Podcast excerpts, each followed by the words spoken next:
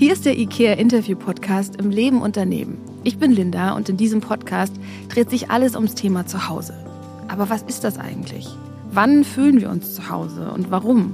Was macht unser Zuhause aus? Und was sind die Dinge, die uns um Zuhause umgeben und bewegen? Für den einen ist das Zuhause vielleicht ein ganz bestimmter Ort, eine bestimmte Art und Weise zu leben. Und für den anderen sind das ganz besondere Menschen. Einige verbinden mit Zuhause sein eher ein inneres Gefühl. Und manch einer sagt, ich fühle mich nirgendwo zu Hause. Heute darf ich mit Dominik Bloh sprechen. Er war über zehn Jahre obdachlos und hatte kein Zuhause. Wie fühlt sich das an? Und ist seine Einzimmerwohnung heute in Hamburg sein echtes Zuhause? Ich freue mich riesig, dass er da ist und bin gespannt auf seine Antworten. Schön, dass ich hier sein darf. Vielen Dank. ja, sehr gerne. Wer bist du denn? Man kann ja ganz viel über dich im Internet lesen, aber ich würde dir gerne die Gelegenheit geben, dich selber vorzustellen. Ja, hi erstmal. Äh, mein Name ist Dominik und sonst bin ich ein Schreiber und Aktivist. Das ist, wie ich mich heute betiteln würde. Und ich bin alles, was früher passiert ist, auf jeden Fall. Das hat mich zu dem gemacht, der ich bin. Und meine Biografie entspringt der Straße. Das ist so der rote Faden in meinem mhm. Leben. Ich war lange Zeit obdachlos und hatte deswegen irgendwie ganz andere Wege, quasi mich zu entwickeln. Mhm. Aber ich habe aus all dem Negativen was Positives gemacht, bin seit fünf Jahren von der Straße und kann heute alles anders machen. Deswegen schön, dann auch einfach hier zu sein. Ja, und ich finde, man merkt dir das auch an, dass du diese positive Kraft wirklich für dich aufgebaut hast. Wenn wir so ein paar Jahre die Zeit zurückdrehen, nimm uns mal mit so an den Beginn. Wie war das, als du damals von deiner Mama vor die Tür gesetzt wurdest? Wenn ich richtig recherchiert habe, warst du 16. Du hattest zwei Koffer in der Hand und in dem Moment war klar, du hast jetzt kein Zuhause mehr. Realisiert man das in dem Moment? Ist man so in einer Schockstarre, dass man einfach nur funktioniert? Wie, wie kann ich mir das vorstellen? Ja, das ist in der Tat erstmal so gewesen, dass ich einfach nur gedacht habe, okay, meine Ma hat mich rausgeschmissen. Mhm. Also gar nicht weiter und solche Sachen wie das Wort obdachlos, das war noch so weit weg von dem, wie ich dachte, meine Lebenssituation wäre jetzt so gerade entstanden. Aber das ist so schwer zu sagen. Ich habe mich am Anfang nur gefragt, warum macht meine Mama das mit mir? Mhm. Was habe ich meiner Mama angetan, dass sie so zu mir ist? Mhm. Sie hat ganz viele verschiedene Diagnosen festgestellt bekommen in den Jahren davor. Das hat angefangen mit Depression. Mhm. Dann am Ende ging das bis zur Schizophrenie, mhm. ist in der geschlossenen rein und raus gegangen und war am Ende so überfordert mit dieser Krankheit, dass sie entschlossen hat, ihre Vormundschaft abzulegen. Das bedeutet, sie konnte nicht länger mein gesetzlicher Elternvertreter mehr sein und mit dieser Entscheidung, nicht mehr länger auch meine Mutter sein zu wollen, hat sie aber in einer Nacht gesagt, ich äh, möchte auch nicht mehr, dass du mit mir hier lebst und du hast noch eine Stunde Zeit, pack deine Sachen und geh raus. Und die ersten Schritte hatte ich dann echt noch einen Plan. Ich hatte einen Kollegen, der hatte eine eigene Wohnung und da bin ich hin. Dann stand ich bei ihm, da war noch Licht auch oben im Fenster. Ich habe geklingelt. Er hat mich gesehen, er hat runtergeguckt, wir haben uns angesehen. Mhm. Ich habe nochmal geklingelt, dann ist das Licht ausgegangen und die Tür einfach zugeblieben. What? Und das war der erste Moment, wo ich dachte, okay, ich weiß jetzt nicht mehr, wo ich hin soll. Aber warum hat er das gemacht?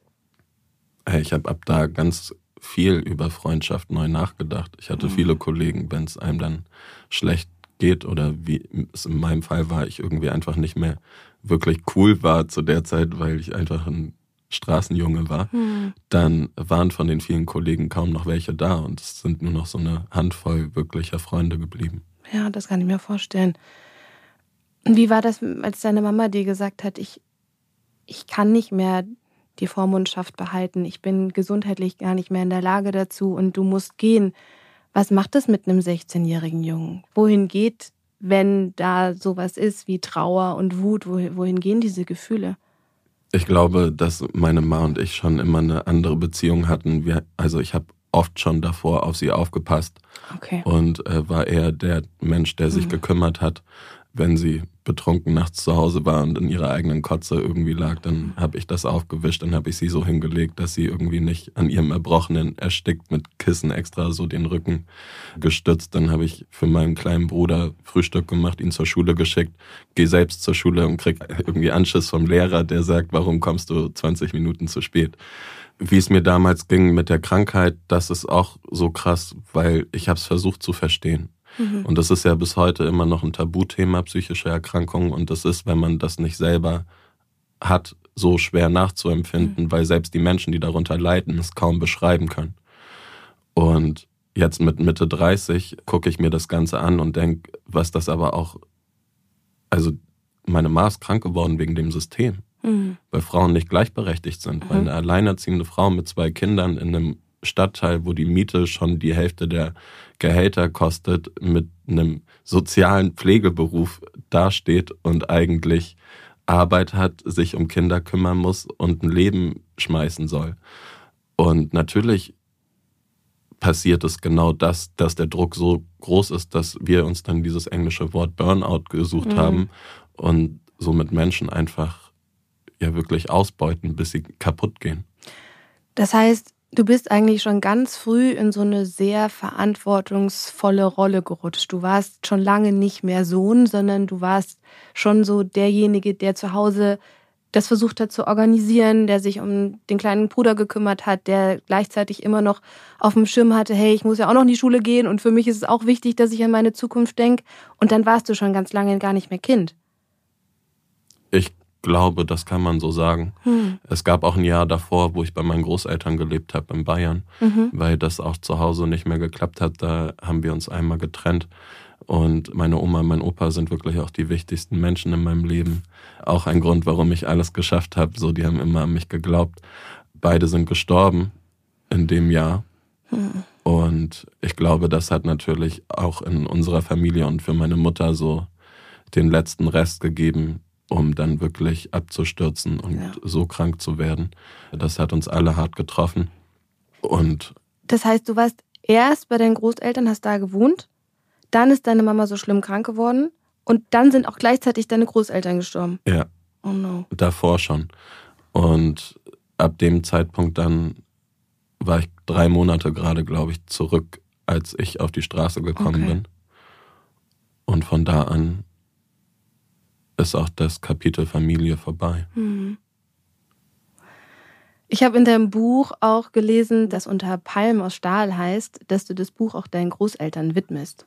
Da ist dann wahrscheinlich auch der Bezug zu dem, was du gerade gesagt hast, dass deine Großeltern dir all das gegeben haben, was dir geholfen hat, diese Kraft zu behalten und trotzdem weiterzumachen. Kann man das so sagen? Safe. Mhm. Zwei wunderbare Menschen, ganz unterschiedlich. Meine Oma hat mir die Liebe gegeben in Form von körperlicher Liebe auch. Mhm. Also ich hatte keinen Menschen, wo ich mich zurückerinnere, der mich auf den Schoß genommen hat oder der mich in den Arm genommen hat. So, das sind dann Erinnerungen, die ich mit meiner Oma habe. Mhm. Und mein Opa, der war eigentlich für mich in meinen jungen Jahren und selbst noch in meinem Teenageralter eigentlich ein langweiliger alter Opa. Mhm.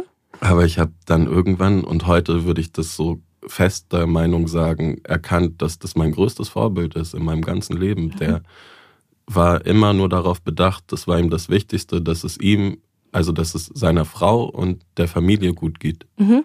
Und danach kam er. Mhm. Also man musste ihn wirklich prügeln. Meine Oma meinte so, er kauft sich nie was und selbst die Hose muss man irgendwann ihn dann losschleppen und mit ihm eine holen.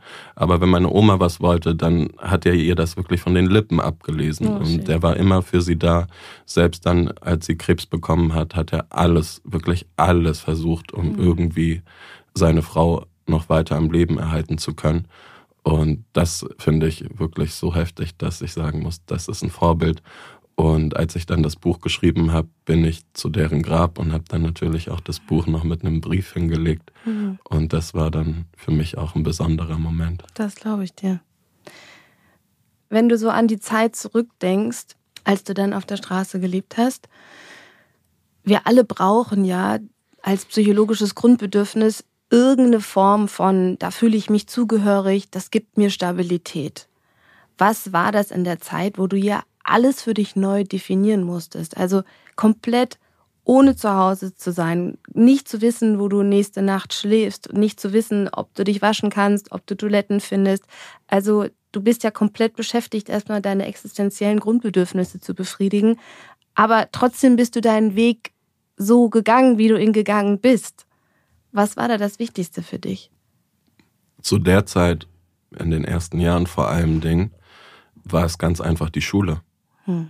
Ich war ein Straßenjunge, ich wusste aber auch immer, solange ich weiter zur Schule gehe, bleibe ich ein Schüler. Mhm. Wenn mich jemand gefragt hat, jo, was geht, konnte ich sagen, hier, ich gehe Wirtschaftsgymnasium, dies, das. Ich habe noch dazugehört. Ja. Und ich glaube, genau das ist es. Das Wichtigste für uns Menschen ist, ein Teil von etwas sein zu können. Und der Halt, den habe ich noch immer da im Klassenzimmer gefunden. Deswegen habe ich das auch durchgezogen am Ende bis zu meinem Abitur auf der Straße. Wahnsinn. Wie hast du das gemacht? Also wenn ich mich ja, genau, aber deswegen. Also du hast die Antwort selber dir erklärt. Es gibt nichts Wichtigeres für uns Menschen, als irgendwo dazuzugehören. Genau. Aber wie hast du es gemacht? Weil wenn ich mir vorstelle, ich hätte nicht den Luxus gehabt, an meinem Schreibtisch in meinem Zimmer sitzen zu können und mich auf die nächste Klausur vorzubereiten. Also allein logistisch, du bist draußen, es ist kalt, du musst dir ja überlegen, okay, wie bekomme ich was zu essen, wie sorge ich dafür, dass ich die Nacht überlebe, weil es gibt ja auch Gewalt auf der Straße.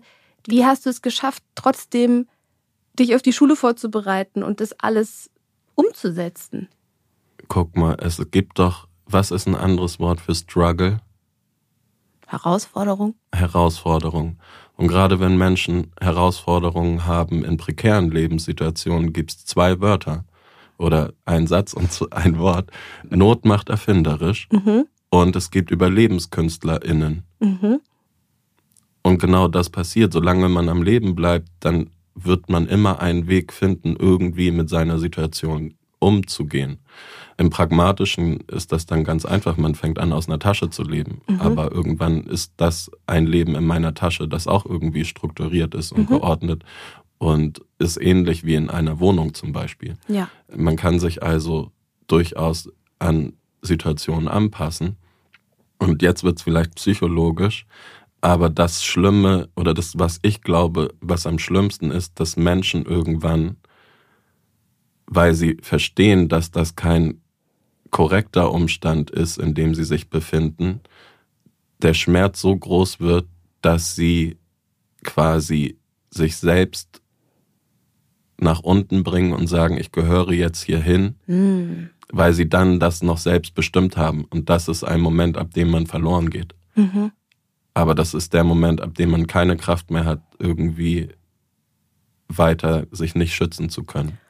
Und was hat bei dir dazu geführt, dass das nicht passiert ist? Was hat bei dir dazu geführt, dass du die Kraft hattest, immer weiterzugehen? Ich habe das oft verloren. Auch.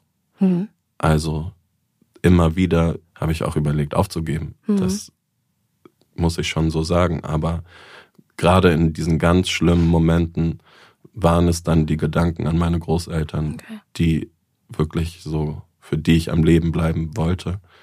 Und auch wieder das Schreiben. Hm. Also sobald es zu schlimm war, habe ich, egal wie, was ich gefunden habe und wenn es äh, nur von irgendeinem Fastfood-Laden eine Tüte ist und ich habe irgendwo mir aus einer Kneipe einen Stift geholt und habe dann draußen diese Tüte beschrieben und irgendwann ist es so kalt, dass die Hände anfangen zu hm. zittern und das wird nur noch ein Gekritzel. Aber so konnte ich das dann wieder rauslassen. Also ja. das war irgendwie das, was mich immer einen Halt sehen lassen hat.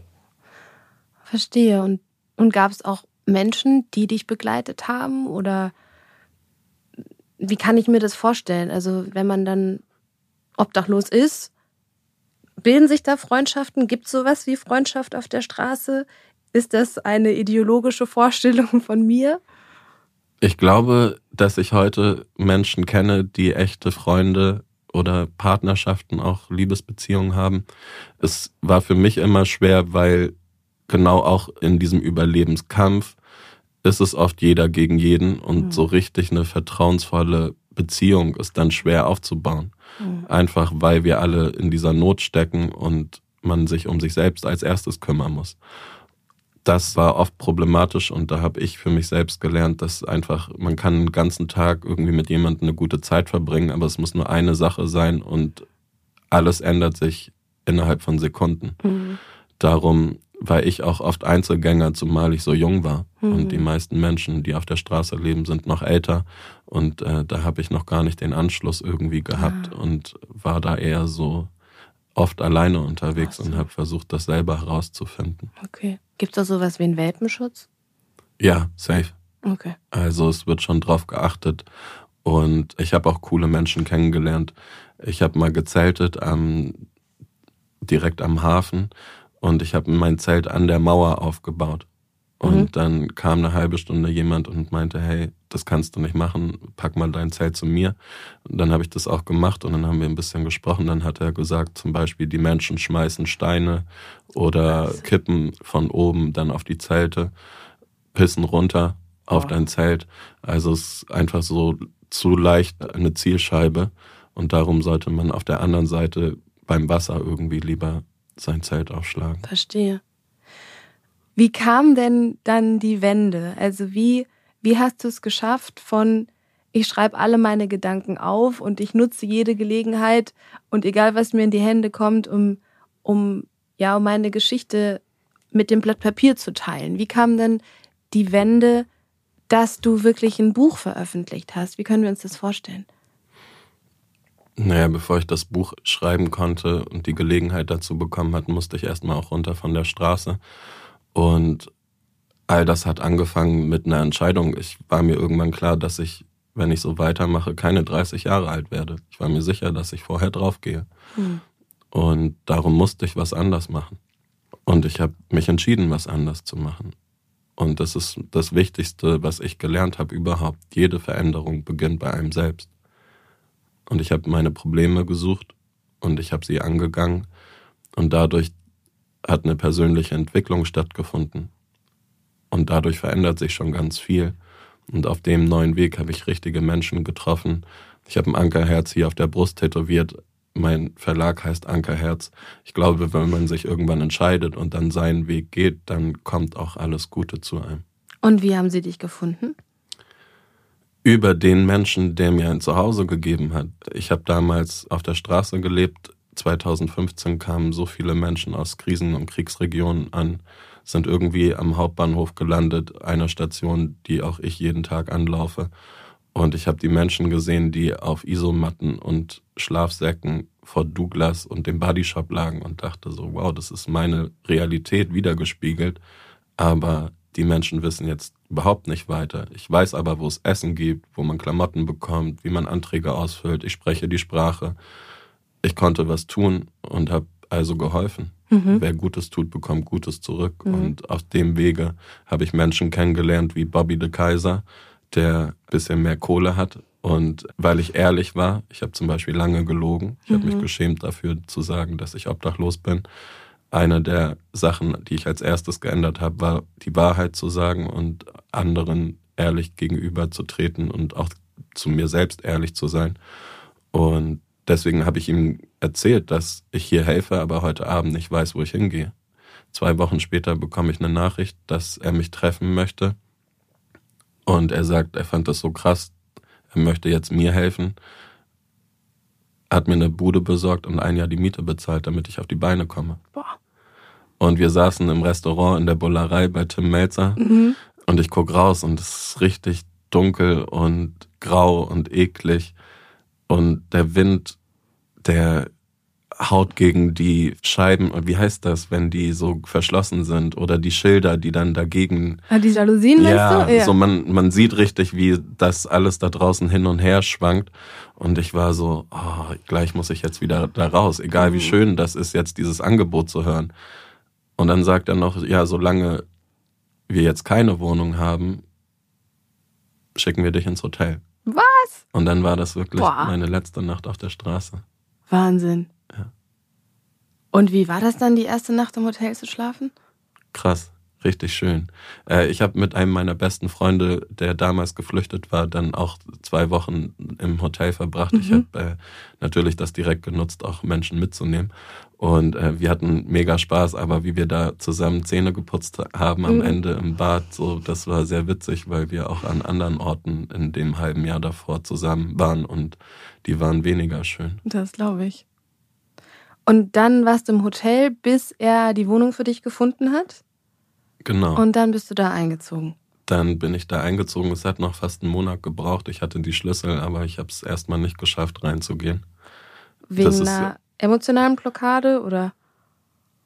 Ja, also ich glaube, gerade für Menschen auf der Straße, dieser Prozess des Ankommens, das Happy End ist nicht ein Schlüssel zu kriegen. Hm. Ich schreibe an einer Sache und ich glaube, der Titel könnte Die Straße ist im Kopf sein. Mhm. So, das ist so der bezeichnende Zustand, den mhm. ich immer wieder empfinde. Und es braucht so viel Zeit und Geduld, um überhaupt wieder auf eine Wohnung klarzukommen, ein eigenes Zuhause zu schaffen. Also ich bin jetzt fünf Jahre weg von der Straße. Mhm. Das ist noch ein langer Weg. Und was für Gedanken hast du dann in, oder hattest du in dem Moment? Also, denn, damit ich das verstehen kann. Was macht diesen Schritt so schwer zu sagen, ich nehme jetzt die Schlüssel und ich, ich, ich gehe zu der Wohnung? Fühlt man sich irgendwie so, als, als würde man jemandem zur Last fallen? Oder was ist so der innere Widerstand? Was, was sagt der? Mhm. Guck mal, wir haben doch vorhin über dieses Schutzmechanismus gesprochen, dass man irgendwann sich selbst sagt, ich gehöre hierhin, weil das dann irgendwie bestimmt ist. Mhm.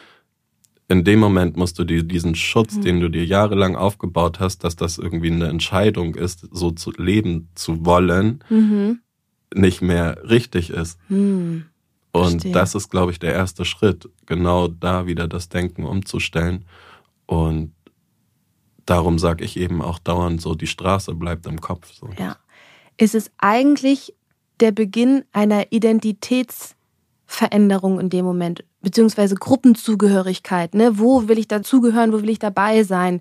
Bin ich jemand, der auf der Straße lebt und ich fühle es auch und ich sage mir selbst, das ist meine Entscheidung und komme deswegen auch damit klar. Und jetzt ist aber diese Veränderung da, ich kann in die Wohnung gehen, aber dann habe ich noch gar nicht für mich definiert, wer ich dann eigentlich bin. Geht es in die Richtung? Das weiß ich nicht mal so genau. Aber was klar ist, ist, dass dann ein Haufen Ängste davon sind, dass auch diese Chance, wie viele andere, glaube ich, dann auch wieder zerplatzt mhm. und die Hoffnung dann schnell wieder stirbt. Das ist, glaube ich, noch ein zusätzlicher Faktor. Das vermischt sich irgendwie. Und ich kann dir halt einfach sagen, nach fünf Jahren ist dieser Prozess noch nicht abgeschlossen. Das ist so krass, wenn ich in meine Wohnung gehe, dann bin ich nicht zu Hause. Mhm. Aber wenn du draußen bist, dann bist du zu Hause.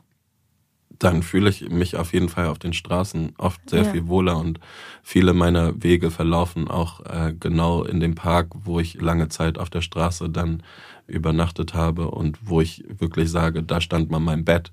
Mhm. Also das fühlt sich tatsächlich oft so an, als wäre das noch mehr zu Hause als meine Wohnung. Und einer der krassesten Dinge für Menschen auf der Straße ist beim Ankommen natürlich ein Ort zu schaffen, in dem sie sich wohlfühlen können. Mhm. Und was fehlt, ist natürlich eine Einrichtung, die schön ist. Ja. Und ich habe ein paar coole KooperationspartnerInnen gefunden. Also ich plane auf jeden Fall mit einer großen Wohnungsbaugesellschaft Deutsche Wohnen mhm. ein Projekt für Menschen, die bedingungslosen Wohnraum zur Verfügung gestellt bekommen sollen. Housing First ist die Antwort, äh, wie wir Obdachlosigkeit in Deutschland beenden werden. Und das bedeutet, wir haben einen großen Bestand. Wir können Menschen in Wohnungen bringen, aber wir müssen die Räume füllen. Na klar, cool. Safe. Wahnsinn. Das heißt, nach Go Banyo, dem Waschbus, der in Hamburg gestartet hat, wo wir auch gerne gleich nochmal drüber sprechen können, geht es jetzt den Schritt weiter und du kümmerst dich darum, dass Obdachlose eine Wohnung bekommen. Ja, und das ist der einzige logische Schritt und das war auch, wofür ich Gobanyo initiiert habe. Das sollte die nächste Stufe mhm. ermöglichen, aber Gobanyo ist eine Dusche und es ist sehr wichtig, dass es Gobanyo gibt. Die Lösung aber ist dass Menschen ein Dach über dem Kopf haben. Mhm. Und Housing First ist eben genau die Möglichkeit, wie wir auch ganz konkret Obdachlosigkeit beenden können. Ja. Und das ist Voll. auch so verrückt. Ich bin dann da auch und guck auf den Bundestag von da mhm. oben und denke mir so, das muss politisch umgesetzt werden. Mhm. Und da muss jetzt aber auch der politische Wille da sein. Und im Koalitionsvertrag ist festgehalten, dass man dieses Ziel hat. Und da müssen wir jetzt die ersten Schritte einleiten und das einfach bundesweit denken. Absolut. Hast du mittlerweile ein Team, mit dem du zusammenarbeitest? Machst du das alles alleine? Wie, wie kann ich mir das vorstellen? Also ich habe das beste Team der Welt gefunden das sind alles so krasse Menschen. Ich bin, glaube ich, immer so ein Ideengeber. Mhm. Das ist mein Part. Ich habe die Idee und ich äh, vernetze und ich lerne Menschen kennen und ich versuche, die Menschen zu begeistern und dann zusammenzubringen. Und sobald dann sowas wie LOIs äh, gemacht werden oder Verträge geschlossen, dann kommen genau die Leute, die die Kompetenz dafür haben, mit an Bord. Und so versuche ich eigentlich Projekte zu gestalten. Aber das ist alles frei. Also mhm. da ist jetzt nicht irgendwie ein festes Team und ein Joe fix okay. in der Woche, sondern da ist eine Idee und ich gucke, wer könnte darauf Bock haben, wer könnte dazu passen und dann gehe ich einfach los. Und es ist so schön, weil der Duschbus, also wir sind ja weit mehr als nur ein soziales Projekt, obwohl das immer das Erste ist und das Wichtigste. Dafür steht Cobanio, wir wollen Duschen auf die Straße bringen. Aber wir müssen ja alles neu denken. Das heißt, wir müssen Wirtschaft neu denken. Wir müssen weg vom Profit, von Shareholder Value und Unternehmenswertsteigerung und Profite maximieren, um Renditen auszuschütten. Wir sind ein gemeinnütziges Unternehmen, eine GmbH, sind gemeinwohlorientiert, tun etwas für andere, können uns trotzdem unser Gehalt bezahlen und äh, können von dem, was wir lieben und woran wir glauben, leben. Das finde ich ist doch eigentlich ein Weg, wie man Wirtschaft in Zukunft gestalten sollte. Weg vom Profit hin zu den Menschen, trotzdem aber davon leben können und das Ganze mit seinen Freundinnen aufzubauen. Das äh, ist auch Gobanio und deswegen finde ich äh, das auch immer wichtig zu sagen, dass wir ein Sozialunternehmen sind und ein Vorbild für die Wirtschaft, wie man in Zukunft neu denken könnte. Ja, es ist absolut traumhaft, wie du das schilderst. Also dieses dass das, was ihr weitergeben wollt, dass ihr das auch im Inneren lebt.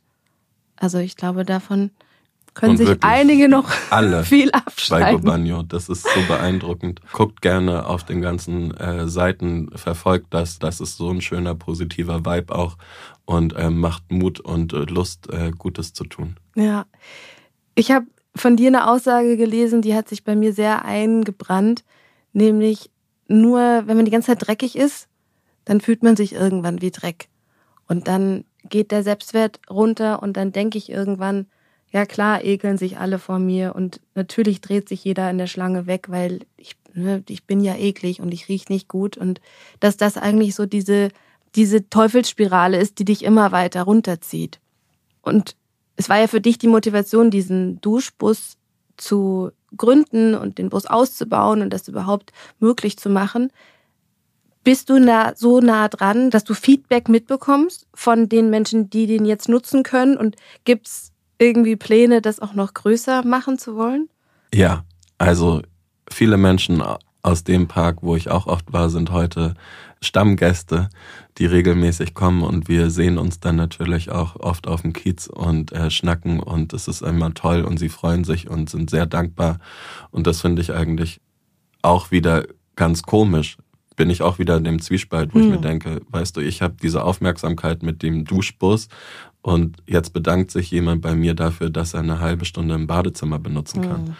Nichtsdestotrotz sehe ich ja aber dann auch bei den Menschen, was es macht, denn es tut genau das. Es gibt wieder ein Stück mehr das Gefühl, sich wohl zu fühlen in der eigenen Haut. Und das hilft dabei, wieder ein bisschen mehr Selbstbewusstsein zu finden und irgendwie Mut zu bekommen, die nächsten Schritte, zumindest die nächsten zwei Stunden mit Kopf nach oben und ähm, Körper ist gerade voranzugehen. Und ich glaube ganz fest daran, dass einfach nur, wenn Menschen die Möglichkeit haben, ein menschliches Grundbedürfnis erfüllen zu können, dass Hilfe zur Selbsthilfe ist. Ja, absolut. Wenn du so sagst, ne, das gibt dir die Kraft, für ein paar Stunden den Kopf oben zu halten und über die nächsten Schritte nachzudenken. Weiß man denn, was die nächsten Schritte sind? Nein. Und wie kannst du jetzt mit der Erfahrung, die du gesammelt hast, wie könntest du, was, was würdest du jemandem sagen? der vielleicht an dem Punkt ist, wo du vor 10, 15 Jahren warst? Ich würde sagen, komm immer wieder zu Gobanyo. Und auch Menschen, die noch nie von uns gehört haben, versuche ich zu uns zu bringen. Versuche an die Orte zu gelangen, wo die Menschen wirklich mit Herz dabei sind, wo man respektiert wird und wo Menschen wirklich es ernst meinen zu sagen, ich würde dir jetzt helfen. Mhm. Es gibt so viele Menschen, die sagen, dass sie helfen möchten, aber am Ende eine größere Enttäuschung sind. Deswegen wünsche ich mir, dass die Menschen eine Anlaufstelle finden, wo sie regelmäßig hingehen können, denn das ist der Weg, irgendwie etwas aufbauen zu können. Mhm. Das war bei mir ganz ähnlich. Als ich geholfen habe, bin ich immer an denselben Ort gegangen, um zu helfen. Und allein das hat schon so viel bewirkt, dass ich Möglichkeiten gesehen habe mhm. und daraus neue Schritte definieren konnte, weil nur dadurch hat sich etwas ergeben. Ich muss also immer raus aus meinem Kreislauf. Am Ende geht das ja für alle Menschen so. Wir müssen unsere Muster brechen und ja. wir müssen woanders ansetzen. Das heißt, Go Banyo ist nicht nur ein Ort, wo ich mich waschen kann und wo ich ein Grundbedürfnis erfülle, sondern es ist eigentlich die Möglichkeit, sich eine Struktur zu schaffen. Eine Struktur, die für mich vielleicht so eine gewisse Konstanz in mein Leben reinbringt, wo ich immer wieder Menschen treffe, wo ich mich auch traue, ehrlich zu sein. Das, was du vorhin gesagt hast, du warst, hast dich nicht immer getraut zu sagen, dass du auf der Straße gelebt hast. Aber erst wenn ich mich traue, ehrlich zu sein, bekommen andere Menschen die Möglichkeit, mir zu helfen, mir wahrhaftig zu helfen, wenn sie das natürlich dann auch wollen. Aber es ist das Sprungbrett zu sagen, hier komme ich aus meinem alten Muster raus. Das hast du perfekt gesagt, glaube ich. Da könnte ich nichts hinzufügen. Sehe ich genauso. Hm. Ich habe mir dann so vorgestellt, ich bin schon sehr oft in meinem Leben umgezogen. Ich glaube 14 Mal in den letzten zwölf Jahren. Und man wird ja dann immer erschlagen von diesen bürokratischen Briefen. Dieses hier die Versicherung und da ummelden und das und das und das machen und ich krieg da schon immer einen Grauen. Wie ist das, wenn ich zehn Jahre gar keine Meldeadresse hatte? Wie gehe ich mit sowas um? Das muss doch unglaublich anstrengend sein und das ist doch bestimmt für einige auch so, dass sie sagen, das schaffe ich gar nicht. Ich glaube, das ist einer der größten Probleme überhaupt, um wieder anzukommen. Es ist richtig, Menschen, und das ist für mich der Beweis, die obdachlos leben, befinden sich außerhalb des Systems. Denn alles beruht auf die postalische Erreichbarkeit. Mhm. Und neben dem, was kommt an Anmeldungen, Stromvertrag machen, habe ich zum Beispiel bis heute nicht gemacht, äh, machen andere Leute zum Glück für mich, weil ich wieder Menschen in meinem Leben habe. Aber das ist ja auch nicht direkt gegeben, wenn man es irgendwie wieder rausgeschafft hat es kommt vor allem erstmal alles, was die zehn Jahre nicht zugestellt werden konnte. Boah. Und dann hast du Gläubigerforderungen von 40.000 nach drei Monaten in deinem Briefkasten. Und dann kommt noch das Amtsgericht und verurteilt dich wegen Fahren ohne Fahrschein, Erschleichen von Dienstleistungen, Geldstrafe, 40 Tagessätze, A15 Euro. Ich habe dann 900 Euro auf meine 8000 Euro Inkasso-Forderung draufgedrückt bekommen und stehe dann da. Und deswegen glaube ich, ganz vielen Menschen wird dann wieder der Boden unter den Füßen weggerissen und sie fallen wieder dahin. Passiert das dann manchmal, oder hast du das irgendwann mal mitbekommen, dass Menschen auch sagen, ich gebe den Schlüssel wieder ab? Ich will das gar nicht. Ich kann mir vorstellen, dass viele Menschen unter dem Druck zerbrechen mhm. und äh, vielleicht nicht mal den Schlüssel abgeben, weil das auch irgendwie nicht möglich ist, aber einfach verschwinden. Mhm. Und das ist das gewohnte Leben von hier nach da, von heute auf morgen. Das ist das, was man gewohnt ist und darin findet man wieder die Zuflucht und seinen Schutz. Also mhm. natürlich äh, kann da eher wieder die Spirale abwärts laufen als nach oben und deswegen müssen wir das Ankommen erleichtern, wir müssen Zugänge schaffen. Es gibt äh, hier auch ein Call to Action, wie man das, glaube ich, so cool sagt. Bei Jan Böhmermann im ZDF Royal Magazin lief das und die haben eine Seite gepostet, freiheitsfonds.de. Mhm. Da kann man hinspenden und damit kann man Geldstrafen abbezahlen für Menschen, die sonst jetzt ins Gefängnis ah. gehen müssten. Ach, cool. Im Übrigen dazu 40 Millionen Euro Haftkosten entstehen im Jahr dem Bund für solche Fälle von Erschleichen einer Leistung. Die 40 Millionen könnte man natürlich in Sozialtickets äh, mhm. fließen lassen. Also auch hier, wir brauchen Veränderung. Mhm. Also es gibt Fonds, dieses Leiden ist bekannt, aber wir können alle noch viel, viel mehr machen. Du hast vorhin dein Wohnprojekt angesprochen, so wie, wie das in deinem Kopf gerade entsteht. Wie stellst du dir das denn da vor? Was wäre für dich ideal, um vielleicht genau diese Herausforderungen und diese Hürden besser zu meistern? In meinem Kopf ist da die Idee auf jeden Fall, und das ist ein bisschen im Gegenteil zu dem Housing First Prinzip, schon eine gute soziale Betreuung bereitzustellen, aber eben genau auf der Basis, wie Gobanio funktioniert, mhm. dass man das immer als erstes mit Blick auf den Menschen macht und dass man ein würdevolles Angebot schafft und dass man etwas entstehen lässt, wo Menschen merken, ah, da gehe ich gerne den Weg, weil der mich weiterbringt und auf in oder in Richtung eines besseren Lebens. Mhm. Das muss immer die Basis sein, von Mensch zu Mensch und dann wächst es und das ist, glaube ich, die Grundvoraussetzung für dieses Projekt, weil alles andere ist so einfach. Also selbst, ja, es ist schwer, Wohnraum zu kriegen, aber Menschen ziehen jeden Tag um. Mhm. Das heißt, auch für Menschen auf der Straße gibt es die Möglichkeit. Und Mobiliar kriegt man auch, aber genau diese Sachen, die das Ankommen erschweren, sind die Straße ist im Kopf. Das heißt, die Gewohnheiten in einem bürgerlichen Leben wie Papierkram, das ist so schwer, dass man da jemanden braucht und auch jemanden, der immer wieder nachfragen muss. Aber eben nicht mit Druck und nicht mit dem, wie wir das irgendwie verfahren, im Prinzip von ich fordere was und dann fördere ich dich, sondern mhm. andersherum. Mhm. Also an die Hand genommen werden bei all den administrativen Prozessen, die man einfach auch gar nicht mehr kennt und gleichzeitig einen Startpunkt zu haben, wo ich sage, hier kann ich sein, hier habe ich Privatsphäre, hier darf ich leben, hier bekomme ich eine schöne Einrichtung, vielleicht, wenn alles gut klappt. Und das ist einfach für mich ein Ort, wo ich ja, wo ich authentisch sein darf, wo ich mich fallen lassen kann und von dem ich auch mal überhaupt die Zeit habe, neu zu denken, wie soll es denn mit mir und meinem Leben weitergehen? Ja, ist absolut richtig. Die Straße, das Krasseste ist die Rastlosigkeit und das hast du ja vorhin gesagt, immer die Grundbedürfnisse zu befriedigen und man findet nicht die Ruhe darüber hinaus weiter sich Gedanken machen zu können. Es war echt alles in Bewegung, aber mein Leben hat sich erst bewegt, als ich in einer Wohnung war. Mhm. Ab dann kommt man erst wieder an den Punkt. Klar. Und genau darum ist es da auch wieder so, wir müssen doch verstehen, auch immer die Menschen, jeder hat ja sein Potenzial und wie können wir gerade mit dieser Entscheidung umgehen, einfach Menschen zu ignorieren, sie liegen zu lassen, statt all das Gute mitzunehmen und daraus noch ein viel besseres Gemeinsames zu entstehen. Ich bin da total bei dir. Ich glaube, dass da Angst eine große Rolle spielt. Angst vor dem anderen, ne? Angst vor dem Unbekannten. Du beschreibst es ja auch so schön, dass es, es gibt die Straße in den Köpfen und es gibt das bürgerliche Leben in den Köpfen.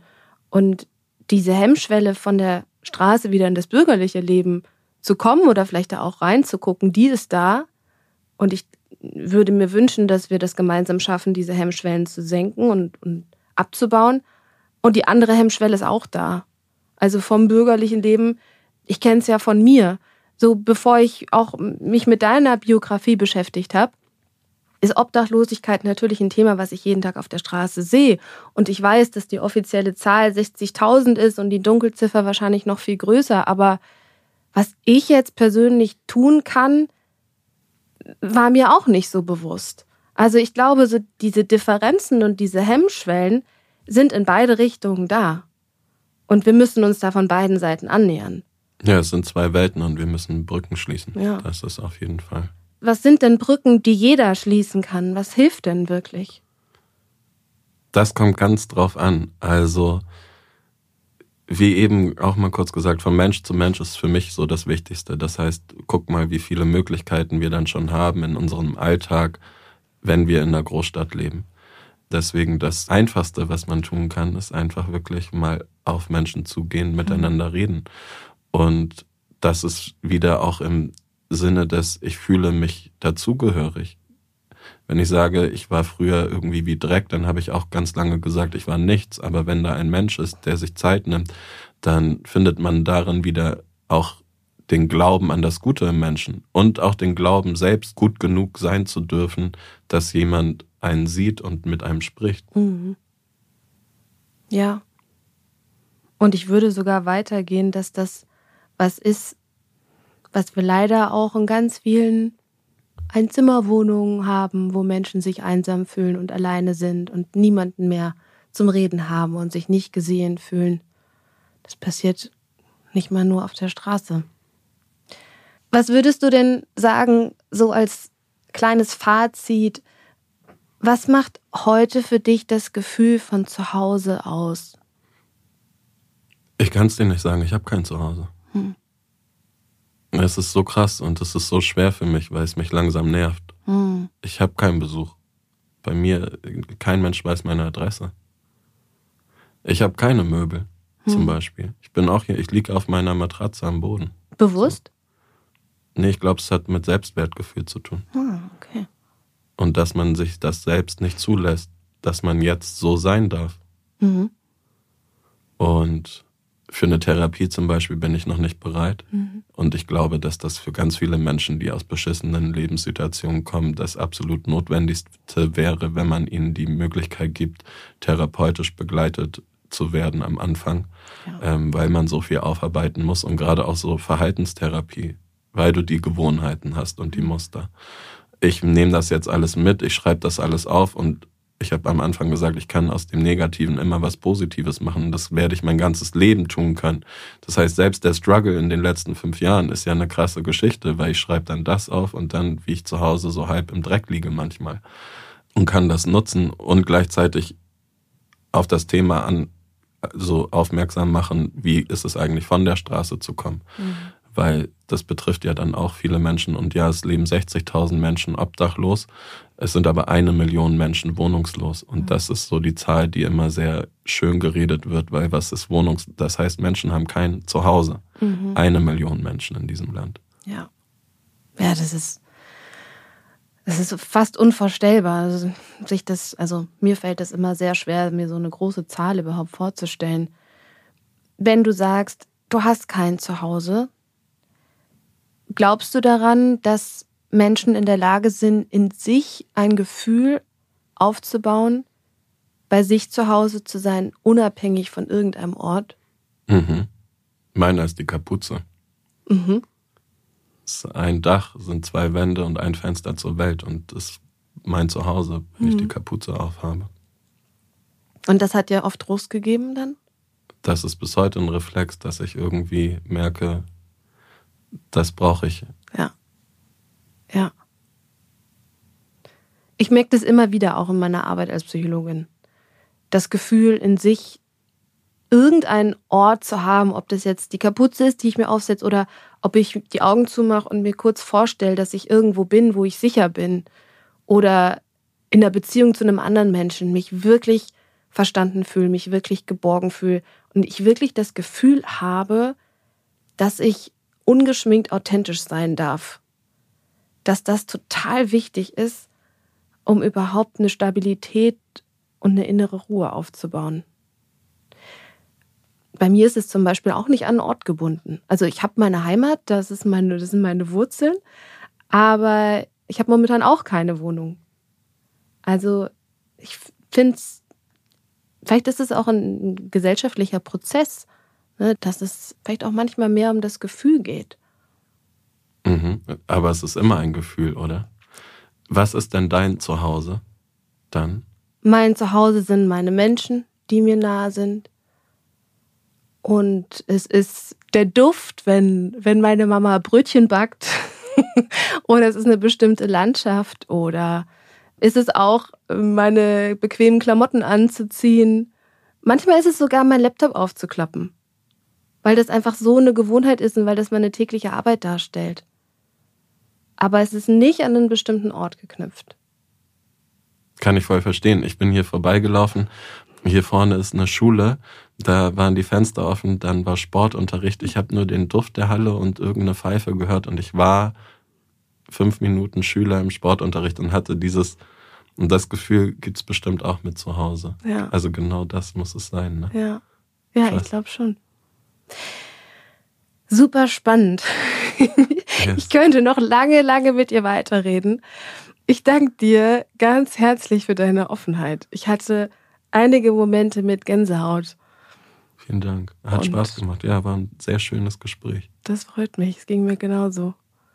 Und ich finde ich habe einen riesen Respekt davor, was du machst. Und ich wünsche dir weiterhin so viel Kraft, die du, glaube ich, schon ganz viele Jahre hast, auch aus den Löchern, die wir alle haben, immer wieder rauszukommen. Und diesen Optimismus zu haben und sowohl aktiv im Kleinen zu sein und trotzdem immer das große Ganze zu sehen. Das finde ich so schön, weil es ist leicht zu sagen, die Politiker sollen was anders machen, die Regierung muss was anders machen. Natürlich spielt es mit rein und natürlich sind es die Rahmenbedingungen, in denen wir aktiv werden können, aber du bist aktiv. Und das finde ich sehr bewundernswert und wünsche mir, dass das noch sehr schön weiter wächst. Vielen Dank. Ja, alles Gute kommt zu denen, die echt bleiben und seien wir die Veränderung. Und in der nächsten Folge spricht Holger mit Sabine Niedmann. Sie ist Aufräumcoach und Gründerin der Firma Organizer, ordentlich glücklich in Frankfurt. Sabine gibt uns Tipps an die Hand, wie wir unser Zuhause noch viel schöner machen können und warum Aufräumen so wichtig ist. Ich würde mich freuen, wenn ihr auch in die nächste Folge wieder reinhört. Abonniert diesen Podcast bei iTunes, Spotify, Deezer und überall, wo es Podcasts gibt. Und lasst uns gerne eine Bewertung bei Apple Music da.